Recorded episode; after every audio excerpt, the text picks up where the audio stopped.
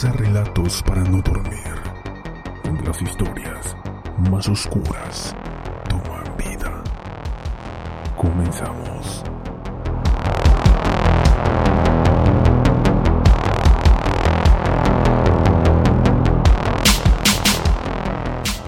Un joven de excelente posición social decide incursionar de lleno en el mundo de Lampa. En menos de una semana comete un número seguido de asaltos a mano armada, en los que resultan muertas tres personas. Antes de continuar, los invito a que nos sigan a través de Instagram. Nos encuentran como relatos para no dormir. Sin más, continuemos con nuestro caso.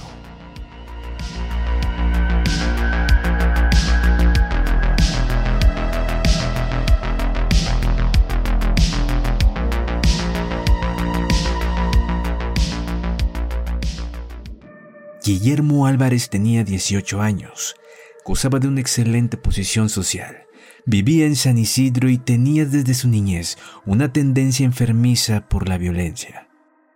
Trabajaba con su padre, atendía los fines de semana un kiosco ubicado en uno de los cines pornográficos que sustentaban la fortuna familiar, aunque preferían esconderlo. Era disciplinado y jamás faltaba a su tarea. Se mostraba en el colegio como un joven incontenible y en la casa no reparaba en límites para el trato con su hermano y las empleadas domésticas, a las que maltrataba desconsideradamente. Vivía en un lujoso chalet en Acauso. Su inclinación por la violencia y la transgresión terminó enviándolo a la villa La Cava, donde comenzó a cultivar sus amistades. Se deslumbró por los chicos que con apenas 13 años comenzaban a abrirse paso en el mundo de Lampa. Sintió una irrefrenable inclinación al delito una adrenalina especial lo envolvía cada vez que escuchaba el relato de un robo a sangre y balazos. Sus nuevos amigos lo apodaron el Concheto y comenzó su carrera asesorándola sobre el valor y la importancia de los objetos robados, sobre todo las joyas y los relojes de marcas mundiales, indicándole dónde venderlos y cuánto pedir. Se conoció con los chicos de las villas La Cava y Urquiza en un gimnasio donde solía asistir diariamente para aprender boxeo. Una tarde salieron todos a recorrer Villa Urquiza y a partir de ese momento se sintió uno más entre ellos. Empezó a fascinarse con los relatos que los chicos chorros hacían de sus robos, arrebatos callejeros y en algunos casos asaltos a mano armada que terminaban en una balacera. Siempre se repetía en su mente, eso quiero hacer. Como la mayoría de las cosas que se propuso en la vida, Guillermo de a poco se incorporó al paisaje delictivo de la villa. Para la actividad en la que deseaba descollar contaba con una gran ventaja. Era un experto en armas como su padre. Los Álvarez viajaban seguido al campo para disfrutar de sus cacerías. Guillermo distinguió a partir de ese momento cada detalle de un arma. Era a esa altura un verdadero entendido en la materia. Habría de servirle mucho para lo que se proponía. Abandonó los estudios luego de peregrinar por los colegios de la zona. Se dedicó a estudiar guitarra, tomando clases con un profesor particular. De esa manera descomprimió la difícil situación familiar que tuvo por la deserción escolar. Calculó hasta el más mínimo detalle. En el estuche de la guitarra transportaría las armas para utilizar en su nuevo trabajo. Su itinerario era una rutina fácil de adivinar. De su mansión de Acasuso se trasladaba a la cava y de allí al centro hasta el cine del padre. El 27 de julio de 1996 comenzaron las fechorías de la banda integrada por El Concheto, Álvarez, El Osito, Alberto Reynoso y César Mendoza, con asaltos al voleo en San Fernando y Martínez, lugares muy próximos al chalet de Guillermo. En todos los asaltos robaron dinero y el auto de modo urgente, preferentemente cuando los integrantes de una familia llegaban a sus domicilios. Todos los afectados declararon que uno de los integrantes de la banda era rubio, de muy buen aspecto y que nada parecía un delincuente según el estereotipo que ellos tenían. El rubio no era otro que Guillermo Álvarez, la noche del 27 de julio de 1996 decidieron asaltar el famoso restaurante Harry Siriani, ubicado en Recoleta. Habían robado un automóvil Mercedes-Benz que sería conducido por Guillermo. Álvarez ingresó primero al lugar vestido con riguroso traje.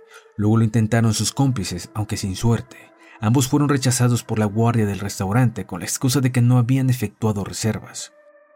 Parado junto a la barra del negocio, Guillermo apuntó al encargado con su revólver, logrando que abriera la puerta a sus secuaces. En pocos minutos el trío emprendió la huida del lugar con el cargamento de relojes, billeteras y joyas. Salieron con la policía detrás. Pocos minutos después asaltaron el restaurante Alcorta y Tagle. Levantaron el botín y cambiaron el auto por el Honda de un cliente con el que emprendieron la vuelta a la villa. La locura ya tenía un punto de partida. Un día más tarde salieron a robar por las calles de Martínez, sorprendiendo al empresario Bernardo Lautegui junto a su familia, en momentos que guardaba su automóvil Volkswagen Passat. Cuando el trío se acercó a pedirle el auto, Lautegui se resistió. Álvarez le pegó dos tiros en el pecho y lo mató en el acto. Escondieron las armas en un basural y volvieron a la villa, donde Guillermo se deleitaba repartiendo medallitas, cadenas y objetos de valor entre las chicas. Esta vez, sin embargo, traía la carga de un homicidio.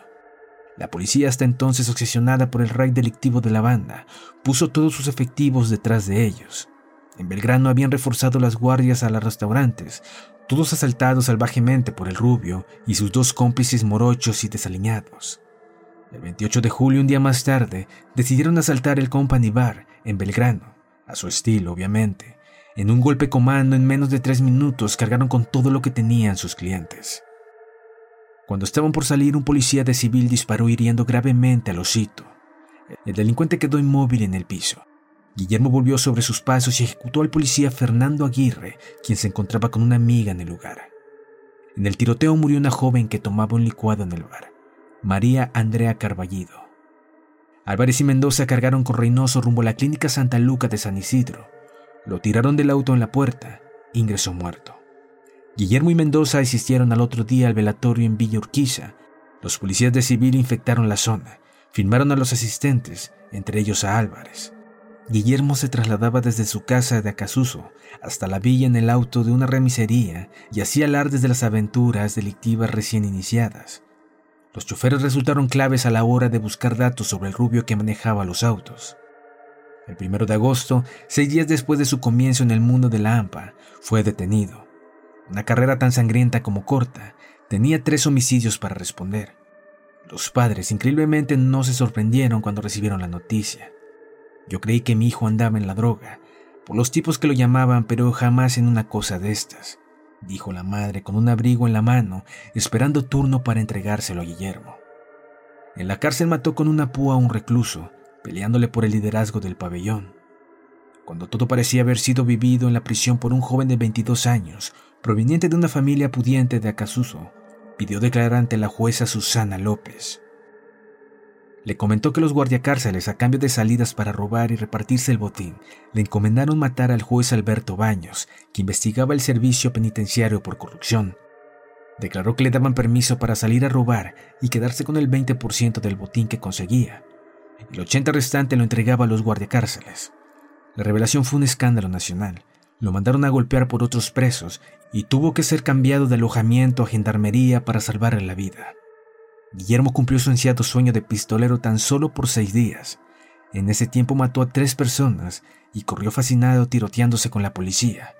Desde entonces está en la cárcel, pagando por una breve vida de seis días. Pero a pesar de haber sido condenado a prisión perpetua por cuatro asesinatos, el 18 de diciembre de 2015 los jueces de la Cámara de Cansancio, Ángela Ledesma y Alejandro Eslocar, consideraron que la pena de prisión perpetua no podía exceder los 25 años y resolvieron que el asesino múltiple debía quedar en libertad.